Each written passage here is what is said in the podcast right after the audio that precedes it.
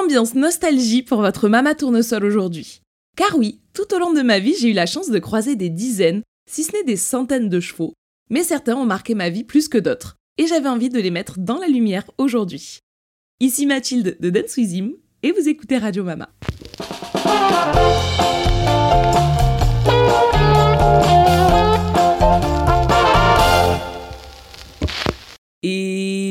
Auditeurs et auditrices de votre nouvelle radio préférée. J'espère que tout va bien pour vous et que les premiers jours ensoleillés vous mettent autant le sourire qu'à moi. Le retour du soleil pour une personne qui s'auto-proclame tournesol, c'est évidemment la base des bases. Vous l'aurez compris dans l'intro, aujourd'hui je me replonge dans mes souvenirs de jeune cavalière. Je vous propose un retour en arrière, voire même un voyage dans le temps, de façon chronologique, à la découverte des chevaux qui ont marqué ma vie et fait de moi celle que je suis aujourd'hui. Pour vous remettre dans le contexte, j'ai commencé l'équitation à 15 ans. J'en ai aujourd'hui 32 et j'ai depuis toujours un, équidé en guise de matière grise. Vous allez donc voir que innombrables furent ceux qui ont croisé mon chemin et quand même nombreux sont ceux qui ont une place particulière dans mon cœur aujourd'hui. Ce qui est rigolo, c'est que en le traitant comme ça depuis mes premiers pieds à l'étrier jusqu'à aujourd'hui, je me rends compte que mes goûts ont évolué progressivement avec mon niveau de pratique, mais bref, vous allez vous en rendre compte par vous-même. Le premier cheval dont j'ai envie de vous parler aujourd'hui s'appelle Bounty. C'était mon premier amour. Pour vous décrire le personnage, c'était un petit cheval Camargue, donc un petit gris, tout gentil, vraiment très gentil, vraiment pas très grand, ça devait vraiment être un petit cheval. Ça a été mon premier amour parce que bah, c'est avec lui que j'ai fait mon premier tour de galop, avec une longe, la monitrice qui me longeait et moi qui étais au galop dessus, en apnée clairement, genre tagada, tagada, tagada. Donc, premier euh, jour de galop, ça a été aussi le cheval avec lequel quelques euh, mois après j'ai passé mon galop 1 et mon galop 2 et donc ça, c'est des souvenirs que bah, je le remercie pour ça. Gentil petit cheval de club qui a toujours été égal à lui-même. Il était toujours sympa. T'étais débutant, il te supportait. T'étais plus confirmé, il te. Bref, Bounty dans notre cœur. J'ai en tête une anecdote d'acte manqué avec lui qui à l'époque avait brisé mon cœur d'adolescente. Je vous livre cette fameuse anecdote.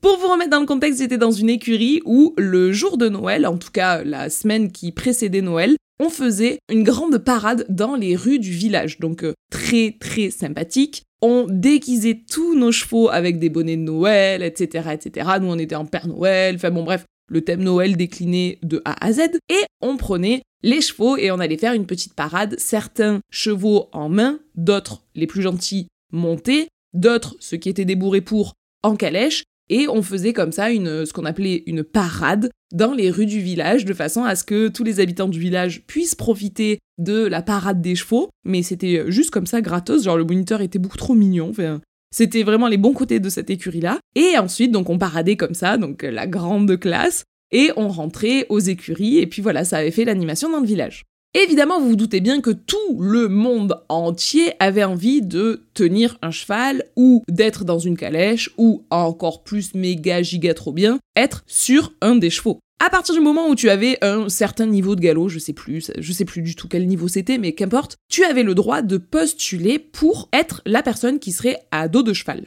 Et donc, pour pouvoir postuler, il y avait des enveloppes, tu avais ton prénom une seule fois, donc moi j'avais une petite étiquette Mathilde, et il fallait que je choisisse une enveloppe parmi toutes celles qui étaient présentées devant moi pour glisser mon prénom Mathilde. Les enveloppes, elles étaient marquées du prénom des chevaux qui pouvaient être montés pendant la parade. Donc il y avait entre autres Bunchi, qui faisait partie des chevaux gentils et qui pouvaient être montés pendant la balade. Et puis après, il y avait euh, Kistambouille, Myrtille, euh, Garibouille, enfin bon bref, vous avez compris, tous les autres chevaux qui pouvaient être montés également. Et toi, t'avais un papier et tu pouvais essayer de monter vraiment ton cheval préféré. Chacun mettait son prénom dans une enveloppe et par la suite, le moniteur faisait un tirage au sort de une personne pour un cheval. Avouez que c'était beaucoup trop bien comme système. À la fois, tu n'avais qu'une seule chance avec un seul cheval et euh, au moins t'étais sûr que tu montais ton préféré si tu étais tiré au sort et à la fois pas de jaloux puisque c'était un tirage au sort donc euh, c'était pas il y avait pas de chouchouterie bref c'était vraiment c'était des vraiment très bonnes écuries pour ça ils étaient trop forts donc vous imaginez aussi que Bounty tel que je vous le décris donc un petit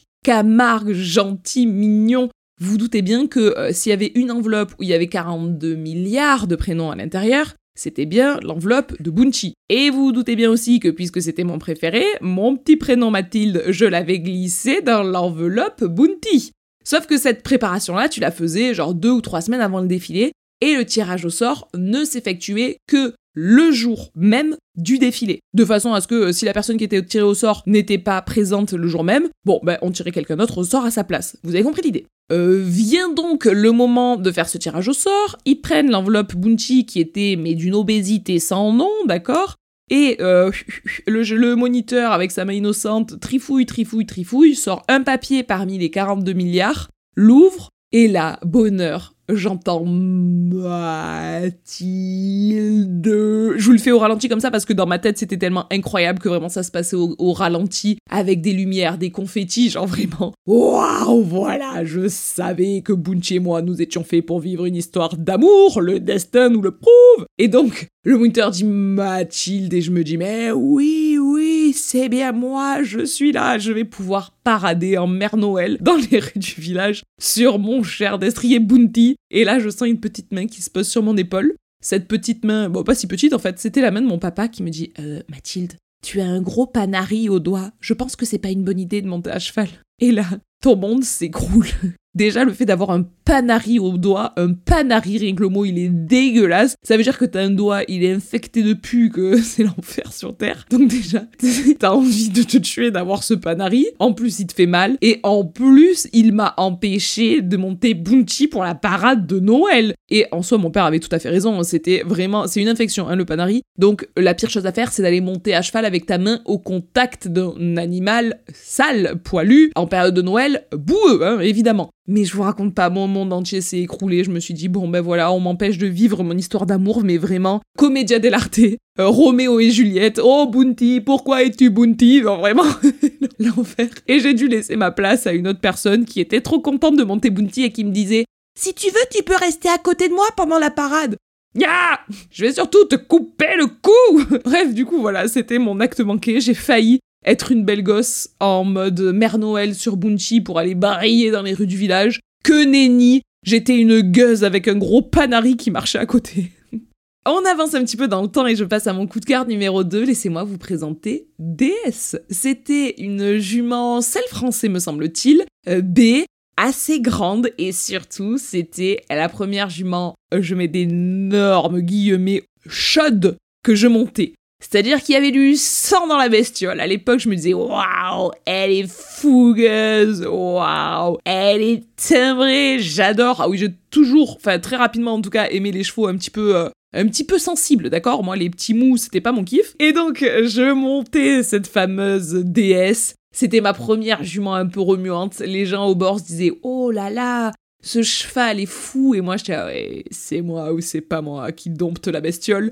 J'aime autant vous dire que avec le recul, ce qui faisait qu'on disait que cette jument était folle, c'est qu'elle piétinait un peu avant un départ au galop. Voilà, le niveau de folie devait s'arrêter à peu près là. C'était pas si fou finalement. Pour vous la décrire physiquement, alors euh, intellectuellement, c'était une très gentille jument, vraiment, très bien dans sa tête, juste un petit peu à faire la démonstration au moment de partir au galop, mais à part ça, une gentille jument, euh, très très mignonne. Par contre, un dos d'une longueur. Vraiment, c'est ces chevaux. Sachez que c'est des chevaux que j'appelle des chevaux tandem. C'est-à-dire que, euh, vous voyez les tandems à vélo où tu montes à deux à la queue leu sur un vélo? Ben voilà, il y a des chevaux, ils sont comme ça aussi. Tu pourrais sceller le cheval une selle classique et une selle derrière, ça choquerait personne. et ben c'était une jument tandem, on aurait pu mettre deux selles à la queue leu, deux cavaliers l'un derrière l'autre, et tout chou, c'est parti, on fait le cours. Bref, avec cette beauté des îles absolue, j'ai passé mon galop 3 et ça a été une jument qui a compté dans ma vie. Donc euh, voilà, elle a sa place ici. Mon troisième petit coup de cœur s'appelait Gus, c'était un gentil cheval polyvalent, c'était toujours dans les mêmes écuries d'ailleurs. Ça a été le premier cheval de beaucoup de choses, vous allez comprendre. Ça a été le premier cheval avec qui j'ai pu prendre un cours particulier. Ça a été le premier cheval avec qui j'ai passé la barre de sauter un obstacle à 1 mètre. Alors, en soi, la hauteur, on s'en fout. Ceci étant dit, je pense que vous, comme moi, sommes d'accord pour se dire que le premier jour où tu passes un mètre dans ta vie, ça reste une expérience qui te marque sur le long terme je pense que vous vous en rappelez aussi, ou alors je suis la seule fadade qui a noté ça dans sa tête. Mais euh, voilà, ça a été le premier cheval avec qui j'ai passé un mètre et c'était symbolique pour moi. Euh, ça a été le premier cheval avec qui j'ai fait du cross. Ça a été le premier cheval avec qui j'ai fait des concours de saut d'obstacle officiels en extérieur. Bref, comme je vous le disais, ça a été mon premier cheval de beaucoup de choses. Au niveau de ses origines, je sais pas trop. Je dirais qu'il avait sûrement un petit peu d'hispanique. Euh, voilà, c'était un gentil cheval, donc un gris, gris euh, clairement blanc. Quand on le douchait l'été, il y avait du pis qui ressortait dessous. ça a été euh, un cheval qui a été important pour moi. Et puis j'ai passé mon galop 4 avec, et voilà, j'avais envie de parler de lui ici. Aujourd'hui, ce qui est très cool, c'est que c'est un cheval qui a été racheté, sorti de club. c'est une cavalière très très très passionnée de soins qui l'a racheté et donc il lui a offert une semi-retraite puis une retraite de rêve qu'il méritait tellement tellement fort donc je suis très très contente pour lui. La suivante, et à vrai dire, les périodes se chevauchent un petit peu. J'ai fini de suradorer Gus quand j'ai commencé à suradorer Vénus. Donc la suivante, c'est Madame Vénus. Une jument anglo-grise pommelée magnifique, mais, vraiment magnifique. Elle a été vraiment importante pour moi parce que c'est une jument que je suis allée choisir moi-même avec le propriétaire des écuries qui était également le moniteur dans le sens où il a mené toujours une de ses cavalières qui était euh, galop 5 à peu près, avec lui lors de l'achat de ses chevaux de club, tout simplement pour pouvoir mettre un cavalier d'un niveau moyen, c'est-à-dire un cavalier galop 5, donc assez débrouillard pour pas tomber au moindre coup de vent, à la fois assez peu performant pour pas magnifier un cheval qui n'était pas à ce niveau-là, je sais pas si vous voyez ce que je veux dire. Mais bref, il m'avait donc amené un jour pour choisir des chevaux avec lui, et j'avais essayé Vénus à cette occasion-là chez un marchand, et celle-ci, j'avais dit, waouh, elle me plaît, euh, moi, elle me plaît bien, etc. Et donc, on avait ramené Vénus aux écuries et c'était devenu une jument de club qu'ils ont gardée jusqu'au bout. Et donc, euh, à la suite de cet essai, où c'est moi qui l'avais choisi en essai, en tout cas, c'est l'impression que j'en avais. Hein. Clairement, le moniteur, euh, mon avis était important, mais c'est pas non plus moi qui choisissais. Genre, pour qui je me prends, hein Bref. Mais ça a été à la suite de ça ma première DP, puisqu'elle est arrivée aux écuries, il y avait des petites lacunes, et le moniteur m'a dit, bah si tu veux, je vous en ai déjà parlé dans différents épisodes de podcast, mais également dans des vidéos YouTube. Mais à l'époque, je travaillais pour le centre équestre en juillet et en août, ce qui me permettait de gagner ma vie. Enfin, de, pas du tout, mais pas du tout, n'importe quoi. Ce qui me permettait de gagner mes cours surtout, et de me payer mes cours d'équitation tout au long de l'année. Et donc là, le moniteur me propose une super, super euh, possibilité.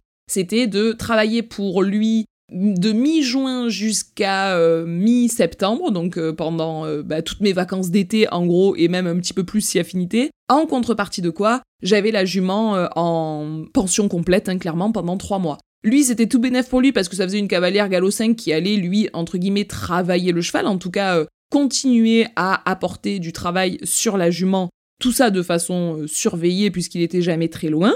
Moi, ça me permettait d'avoir une première expérience de pension complète, Enfin bon bref, tout le monde était gagnant dans cette histoire et bah, donc forcément quand pour la première fois de ta vie t'as un cheval avec euh, la responsabilité totale du cheval pendant trois mois, eh ben c'est un cheval qui te marque, c'est obligatoire. Tu passes du côté un petit peu cavalier de club de la force au côté propriétaire de la force et c'est vraiment important.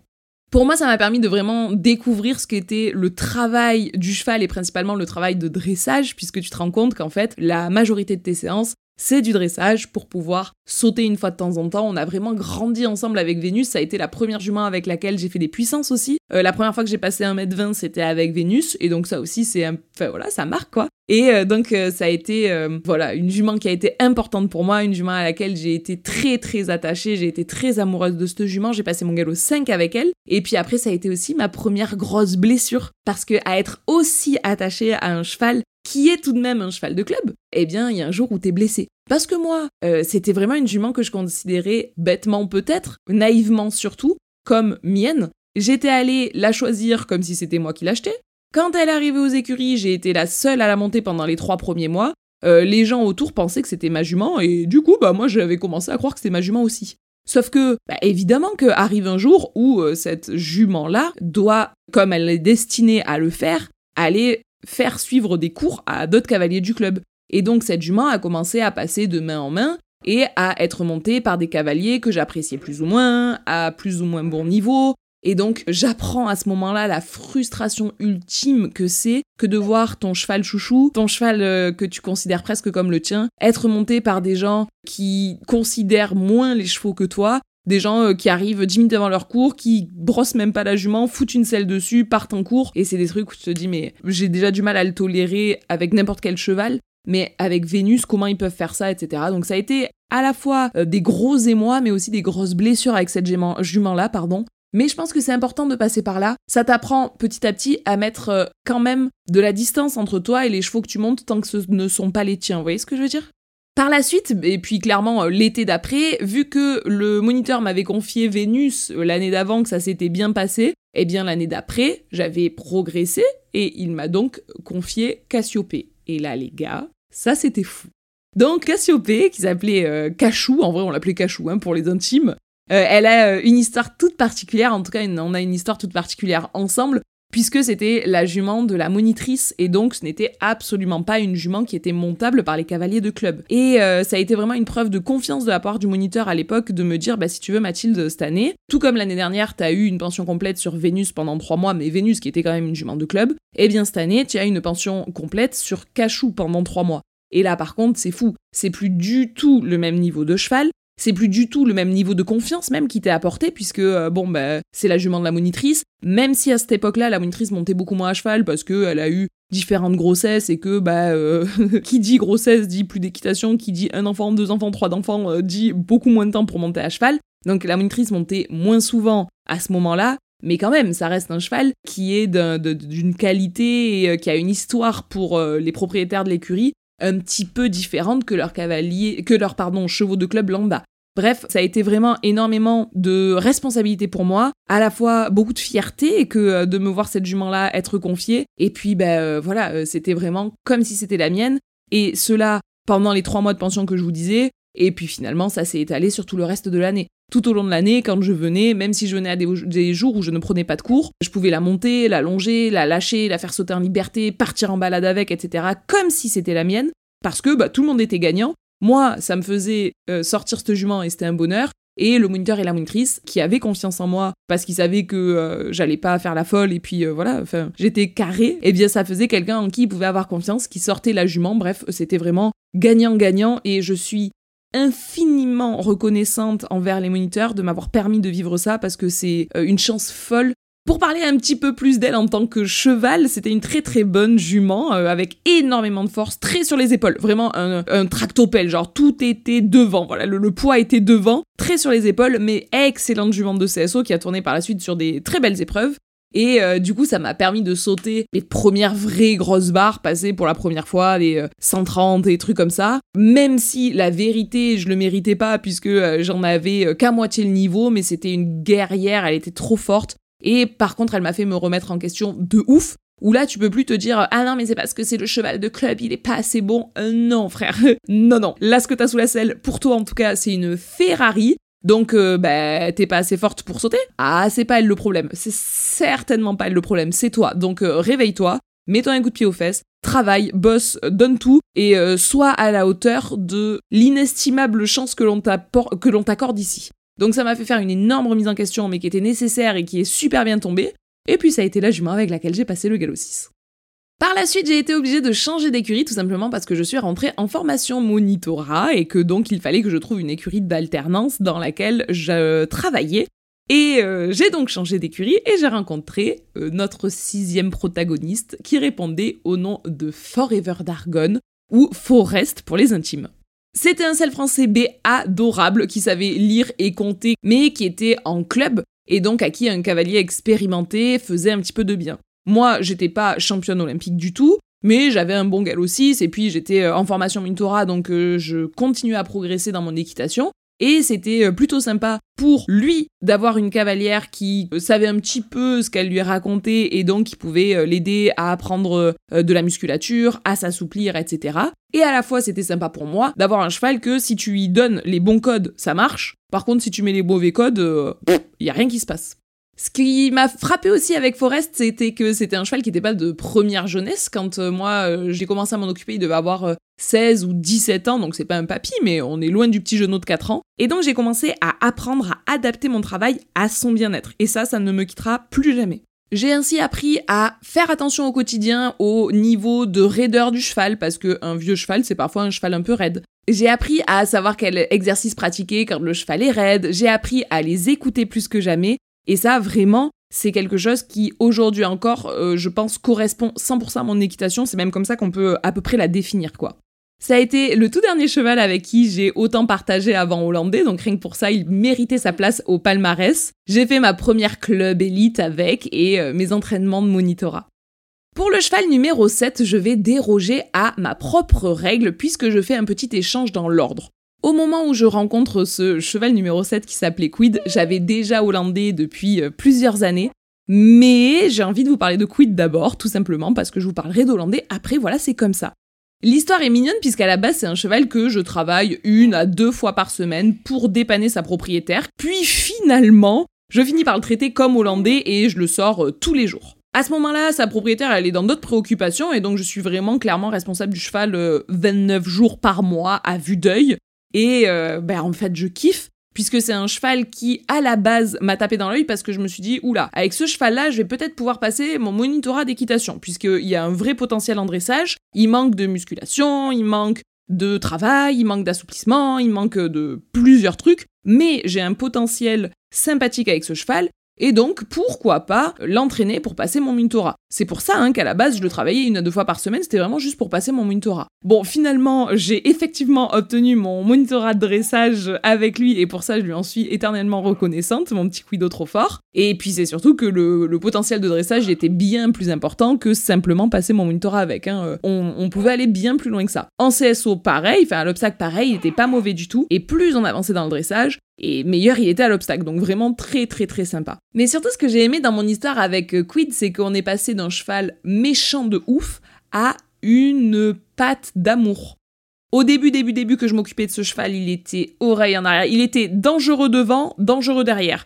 Il tapait si tu t'approchais par derrière, il mordait si tu t'approchais par devant. Il avait toujours l'œil énervé, toujours les oreilles plaquées. Les palefreniers ne rentraient plus dans son paddock. Tout le monde jetait le foin par-dessus les clôtures parce que bah, c'était de notoriété publique, quoi. Quid, il était méchant. Bon, bah on est passé de ça à un cheval qui hennit quand j'apporte la selle, qui me fait la fête, qui me fait des léchouilles, qui se colle à moi, Là où je m'assois, il met son nez. Genre vraiment, on est passé de cet extrême à l'autre uniquement parce que je m'en suis occupée, j'ai été avec lui, j'ai passé beaucoup de temps avec lui et c'était trop cool. C'était un cheval qui était toujours partant pour aller bosser. C'était vraiment le yin et le yang avec Hollandais. Hollandais qui traînait toujours un peu la patte au moment de sortir du paddock. Et Quid où il fallait le ralentir. Genre attends, attends, attends mon pote, on va y aller faire de la session dans la carrière. Mais attends-moi deux secondes, j'ai pas fini de mettre mes bottes. Genre incroyable. Aujourd'hui, il est en retraite couleuse puisque euh, il euh, fait de la balade une fois de temps en temps et le reste du temps, il est dans un grand champ avec des copains chevaux, donc euh, tant mieux. Mais j'avoue que celui-ci, j'aurais aimé pouvoir le récupérer quand il est parti en retraite, il avait encore des belles années d'équitation devant lui et j'aurais aimé pouvoir le racheter qu'il soit mon deuxième cheval en même temps qu'Hollandais, mais j'avais pas du tout les moyens financiers. Donc ça s'est pas fait.